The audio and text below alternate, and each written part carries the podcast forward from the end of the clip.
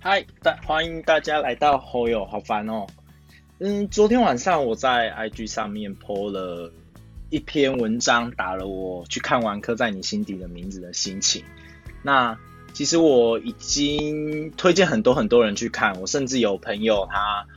就说啊，你要陪我一起去看，我才愿意去看，不然我不要看之类的。我就想说啊，我一方券也还没有用完，也不知道买什么，就跟他一起去看了电影，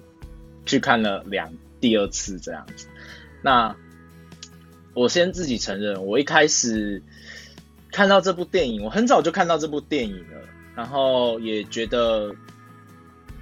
就是看完预告片，我觉得这是一部会非常非常好看的电影，但是我没有打算要去看它，因为。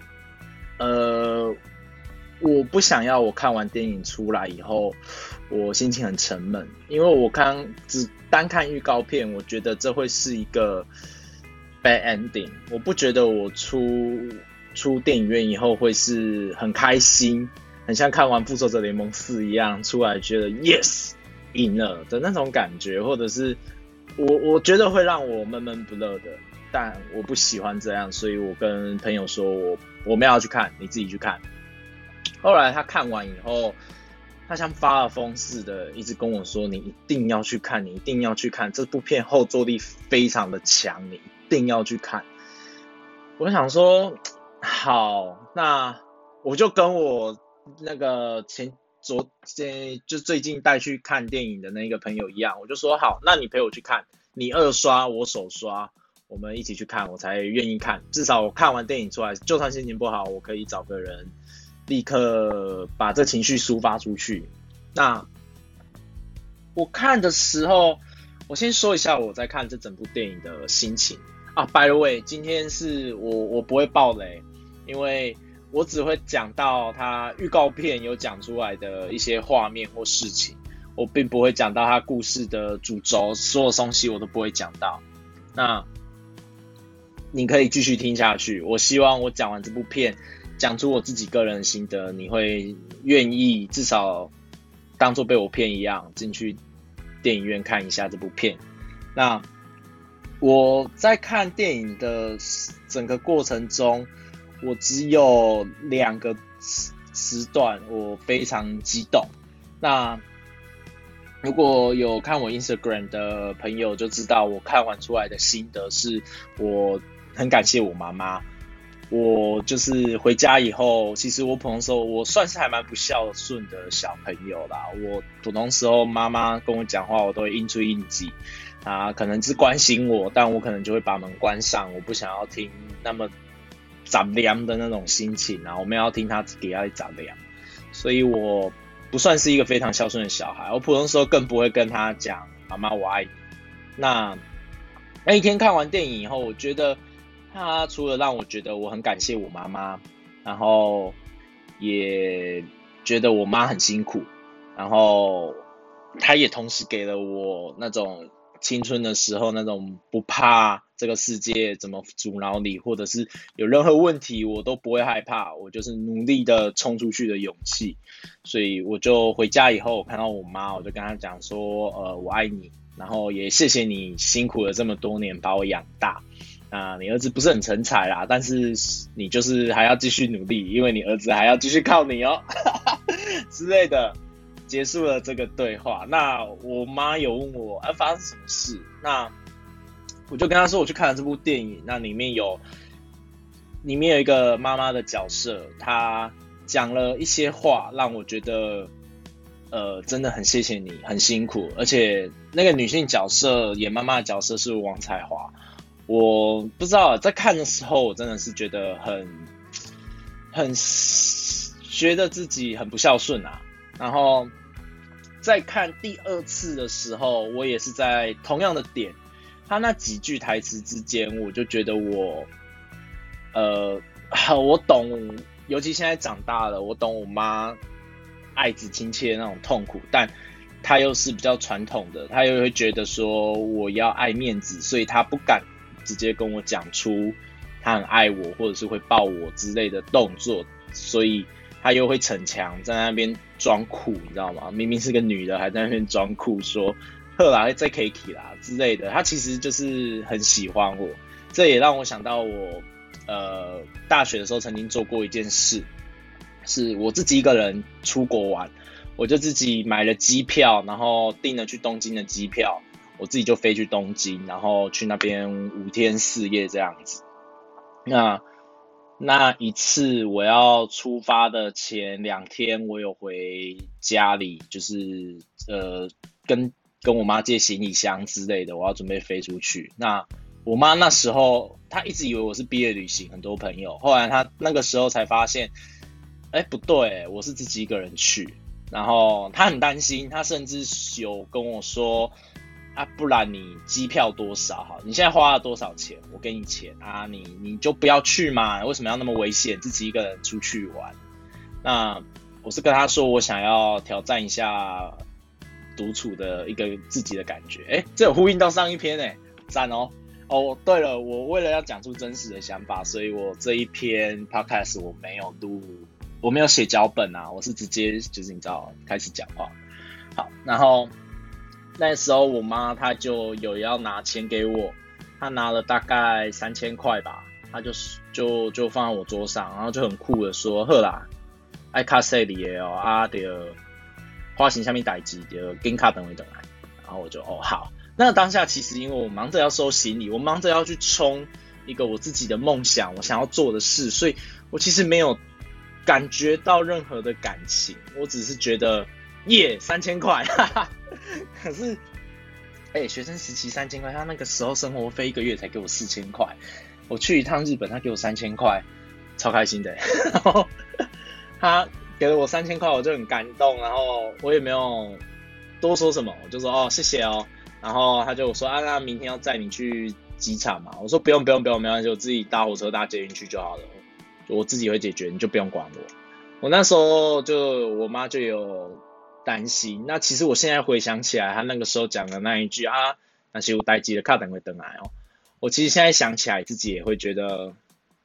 这就是我们家的风格，我妈的风格。她很担心你，但是她又要逞强，觉得她想要放小朋友出去努力，然后又会。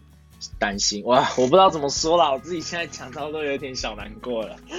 也不是难过啦，就觉得哦，我妈真的是还蛮伟大的。仔细回想生活很多以前小细节，我很感谢她。那这部电影我说了，原本我以为我进去我就是要带着腐女的那种心情，你知道吗？进去里面看两个小鲜肉在那边可能做一些亲密动作，但其实我觉得这一部片。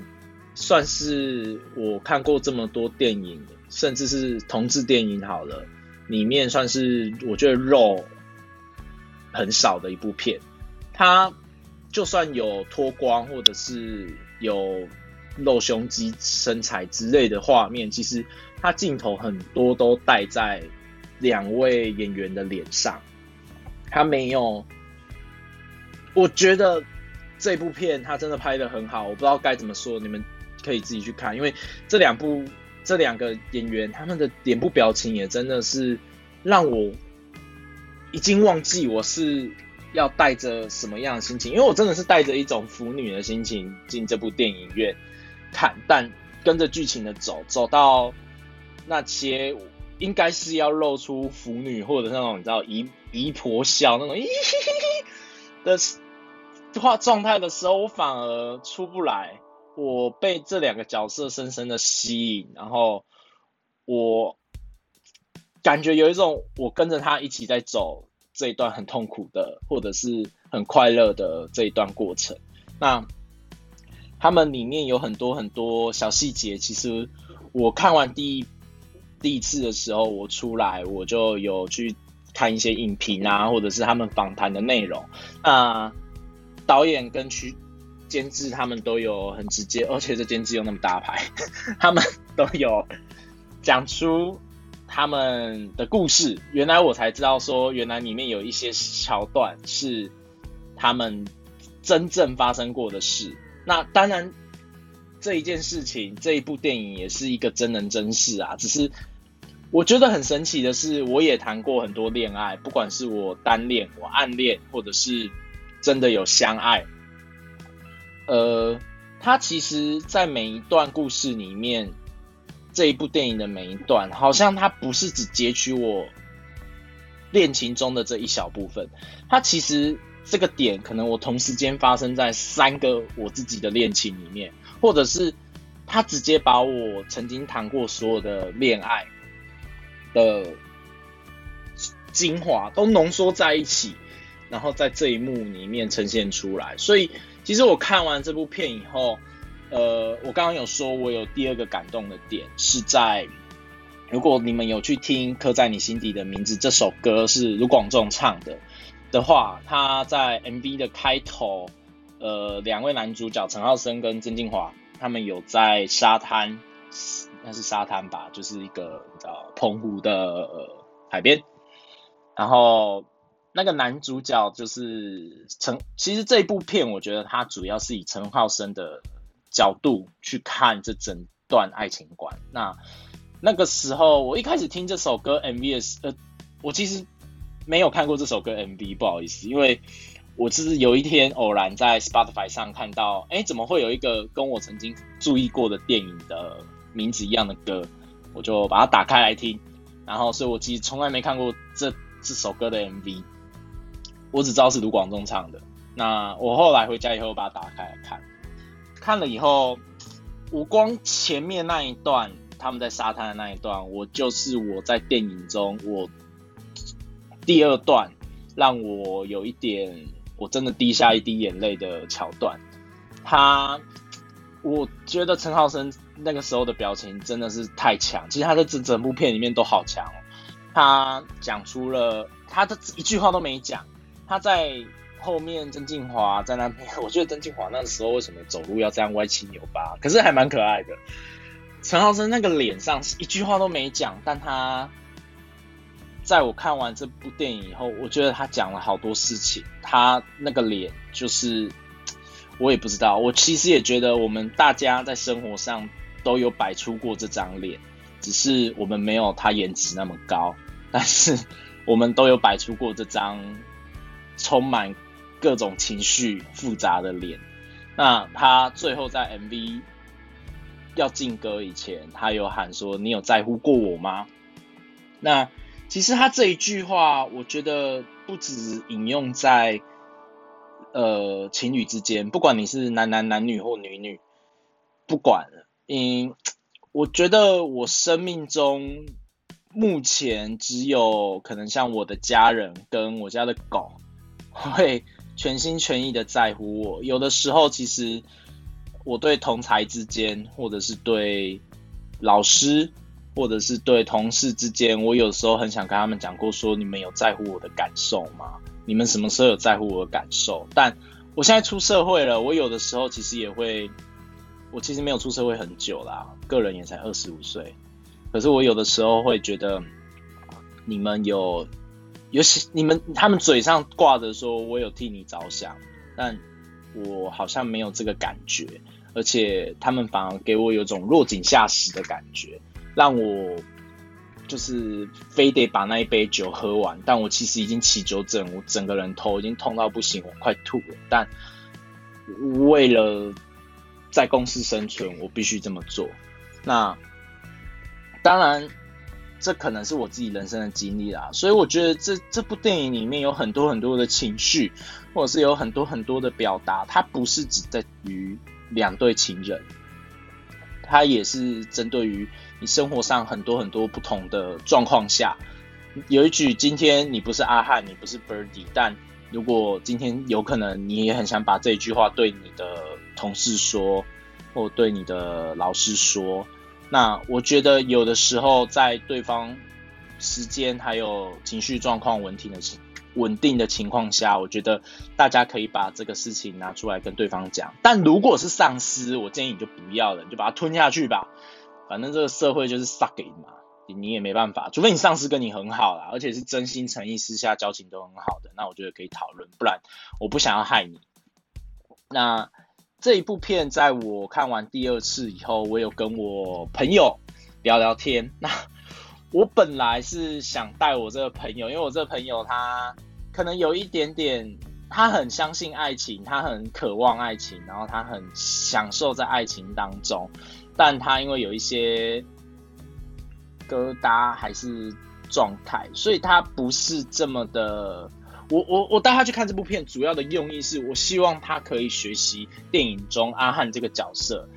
我我我知道这个世界、这个社会、这个环境之下，因为这部片是在解严过后，呃。状态下，我觉得剧中有一句话讲的很好。你以为这个世界改变了，其实并没有。这就是，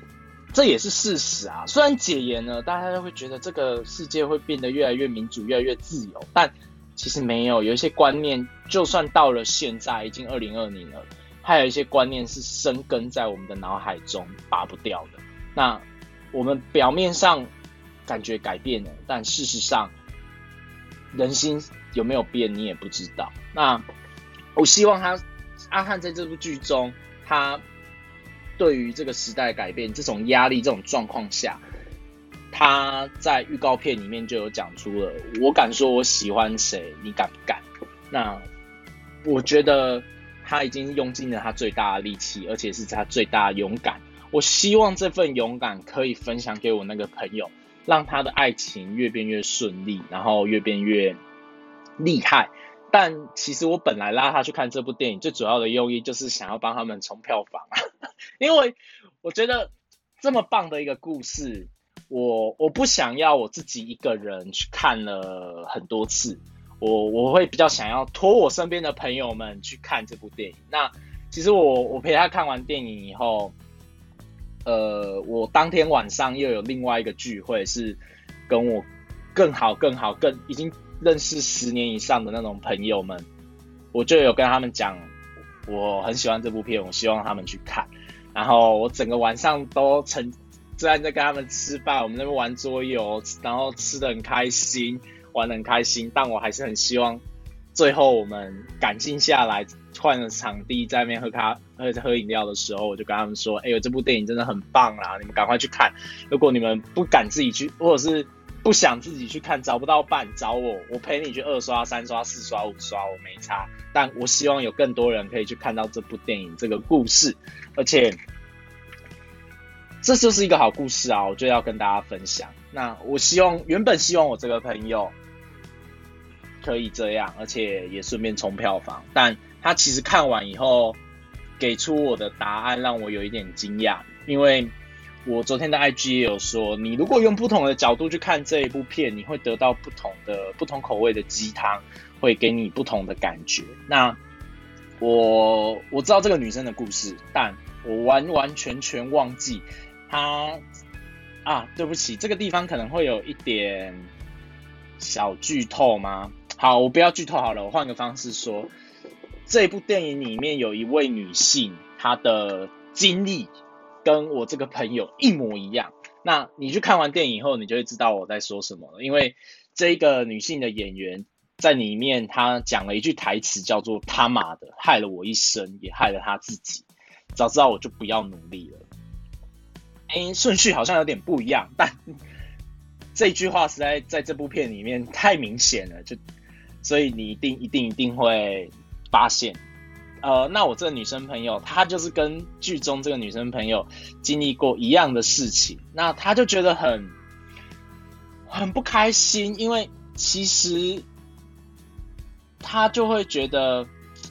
真的就是这个电影里面说的他妈的害了我一生。其实他也跟我一样年纪二十五岁啊，也还没有到一生，但是他会觉得凭什么？为什么我要接受这一切？难道我我有欠他什么吗？然后我我我懂这个女生的心情，所以在这之后，逛完电影，他跟我讲完他的心得之后，其实我这个朋友他看完电影以后，他站起来只跟我讲了一句我看不懂哎，可是我只懂那一句他妈的害了我一生的那个桥段。我我其实听完他这样讲以后，我心里面有点冒汗，我其实开始在冒冷汗，想说啊，我好像好像忘记这一段故事了，我忙着只想帮他们冲票房，我忘记这件事了。然后他就很不爽，然后他反而变得没有比较，没有比较好，他好像更生气了，然后对于他的过去越来越火大。我想说啊，完蛋了，完蛋了，我我我不要让他给他正能量了，怎么要给他负能量？但是在后来继续跟他聊天的过程中，我主要想传给他的意思是，那。你既然知道你经历了这些，那我们是不是应该让这个社会更加的自由，更加也不是说更加的自由，让大家有这个观念是正确的。你想要爱谁就去爱，你不要因为对方跟你是同性的，你就不敢爱。那呃这样子造成很多很多的困扰，但这可能也是青春的滋味，但。我不觉得这是一个可以，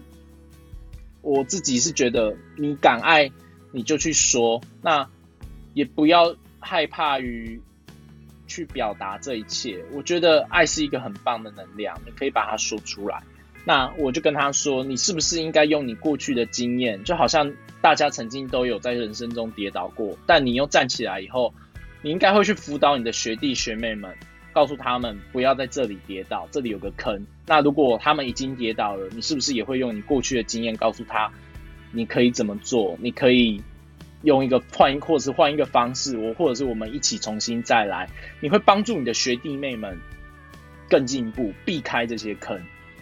我这是跟他说，那你既然已经经历过，你是不是你懂这种痛？我相信你叙述出来，大家也都懂。那你为什么不把这一股痛转化成？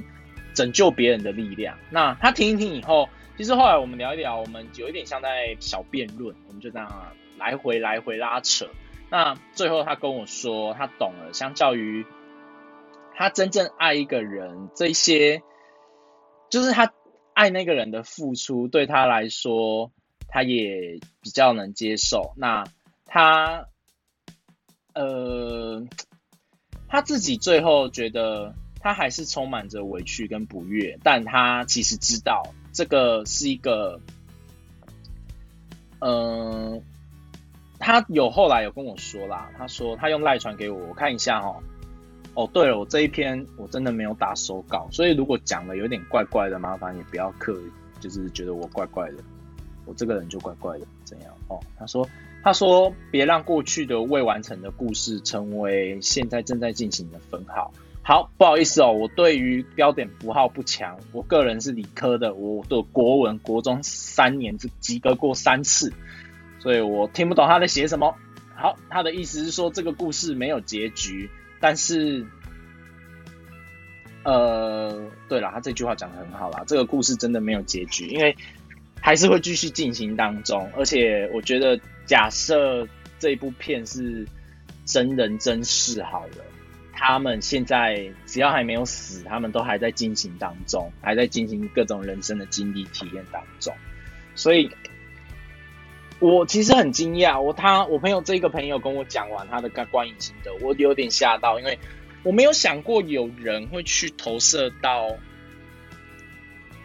那个电影中骂他妈的的那个角色。我真的没有想过，因为毕竟。这部片她也算是一个很重要的角色，只是她戏份不多。那个女性的在电影中的角色，那我我其实后来也才发现到，哎，这部电影竟然我我带了我朋友去看，然后他托我去看，我再托我这个女性朋友去看，我们三个人看完以后，观点真的都不一样。像我朋友的观点在于，他觉得陈浩生真的好帅，然后这是第一点啊。第二点是他觉得，呃，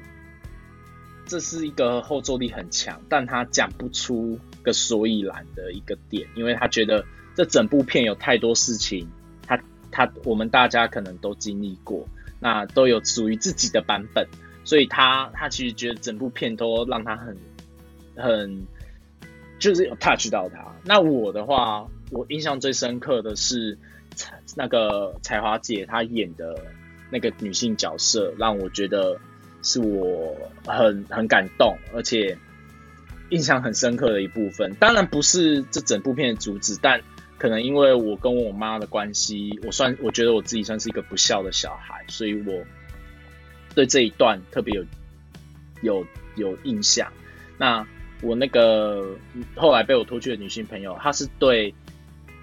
那一句骂他妈的的女性角色特别有印象。那呃，可是这样讲起来，天啊！如果陈浩生跟曾静好像在听我广播，我真的有点对不起他们两个。从头到尾都没有在讲他们两个，但我必须说，这两部他们两个真的表现的太好了，甚至就是我真的不知道哎，有一些我尤其我看第二次的时候，我第一次我看第一次的时候，我走出戏院，我除了觉得妈妈这个让我很深刻，我也觉得剪辑是不是有点怪怪的，让我觉得整部片很。其实就让我我当时的心得是，好像他只要多剪个十分钟解释怎么会变成这样的原因，好像这部片会更顺畅。然后我当时还很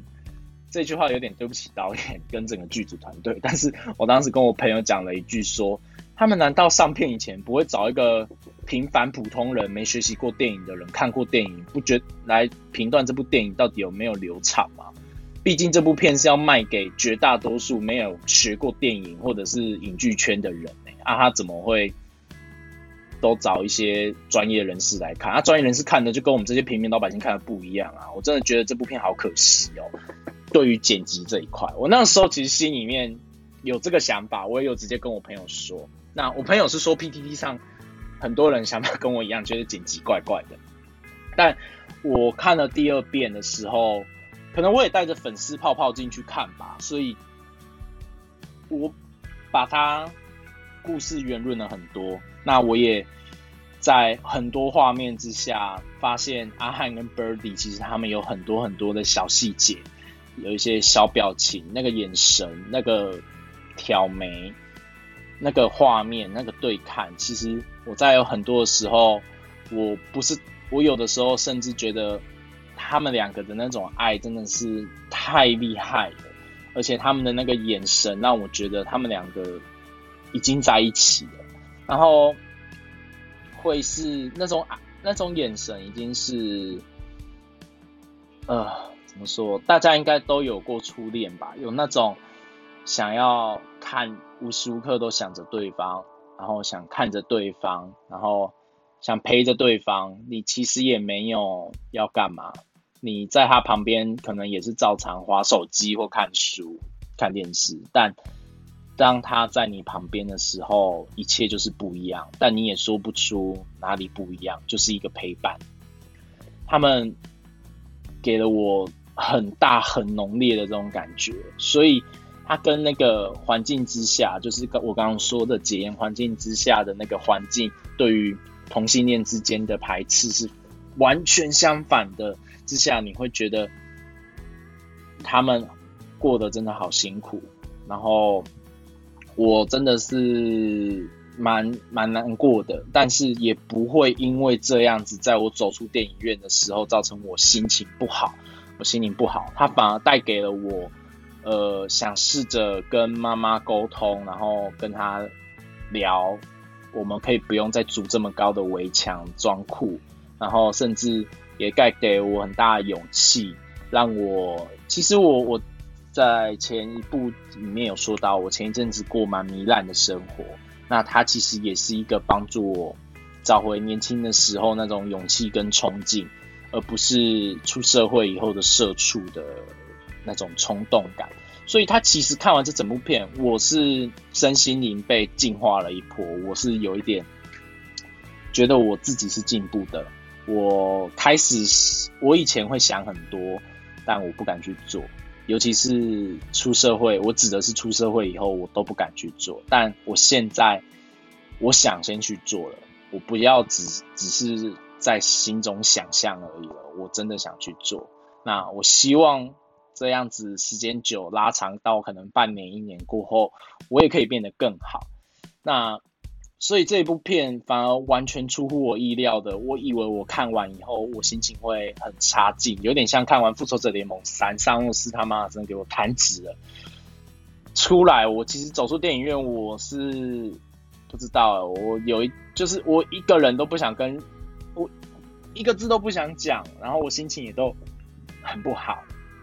毕竟萨诺斯真的弹指了，但这部片原本我以为我的情绪会类似那样，会闷闷不乐的，但是我走出来以后，我反而很开心。我有被我朋友拖去看这部电影，那这部电影，呃。也在我录的时候，应该已经五千多万了吧？我记得我前几天有看到他们庆祝五千三百万票房。那我希望大家不要害怕于角色的，就是他主轴角色是同性恋嘛，是男同志。我觉得你们不要害怕，也不要觉得啊，我我我不敢看那种男生肉身体的画面，因为其实我进去看的时候。我有被告知会有一些，我我其实有一点被爆到雷，但是我看到了以后，跟我在外面，我进去看这部电影以前看的一些访谈或者是一些幕后花絮的画面，那个心情是完全不一样。因为你在看幕后花絮的时候，你就像是一个路人在看，但当你在电影院里面看的时候，其实我觉得我自己就好像生活在那个环境当下。可能也是我双鱼座自己很会想象，但我觉得这一部片它厉害的点是会把你带进那个气氛，带进那个力量，然后你跟着他们走。所以其实当那些画面出现的时候，其实我有问我托我去跟那个女性朋友问说，那你们对这部片会不会觉得那一种裸露，或者是有一些你可能自己会看了会害羞的画面，而真的产生害羞的情绪？那他们是说。其实完全没有诶，其实他们看的时候跟我心情很像，我们都是有一点云淡风轻、很平静的看完这一部电影。那看完走出影厅以后，脑袋才开始好像核弹式爆炸一样，开始想象想到过去的事情，想到以前事情，然后感到难过，感到沮丧。然后他们在看我自己去看第二次的时候，我比较没有云淡风轻的看，我反而是因为我已经了解了这个故事，我告诉自己，我现在就是阿汉，我要跟着阿汉的情绪。那如果现在切到 Birdy，我告诉自己我是 Birdy，我要跟着 Birdy 的情绪。我在这样子走的时候，其实毕竟我已经知道故事了，所以哭点已经下降很多了，但我还是有眼泛泪眶，然后在。最后跑字幕的时候，就是播主题曲嘛，就播刻在你心中的名，刻在你心底的名字。但这部片真的是我很常把它念成心中哎，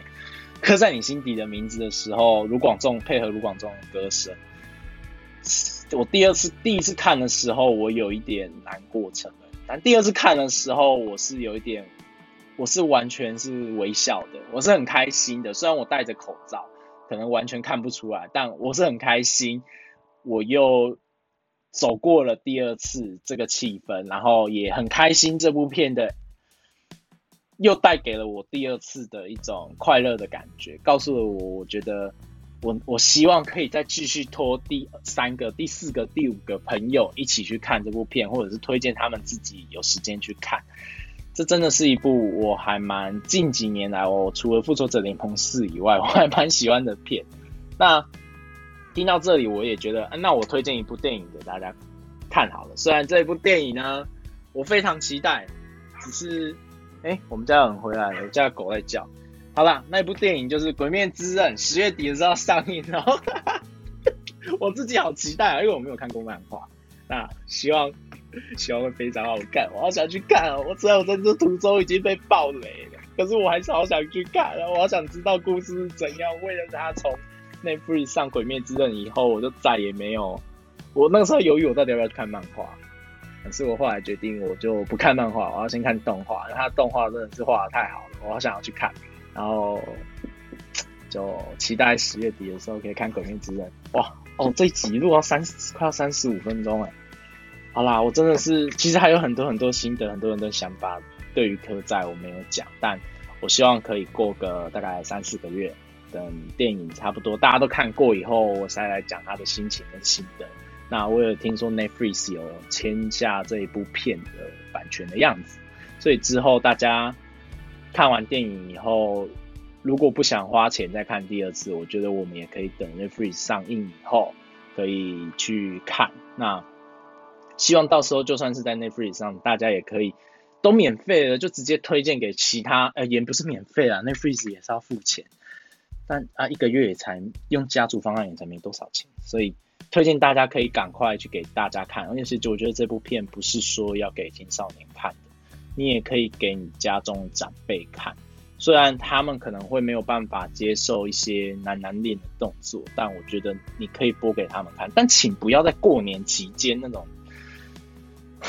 那种咚咚咚锵的时候播啦，我觉得好像气氛有一点不大一样。看完。大家都不会讲新年快乐，也没有人要包红包给你。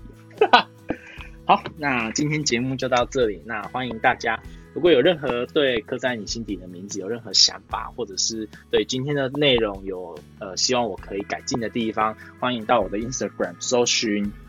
后又好烦哦，就可以找得到我。那也欢迎大家可以追踪我。那希望可以表达更多事情，我们可以互相讨论。那就先这样子喽，拜拜，我是后佑。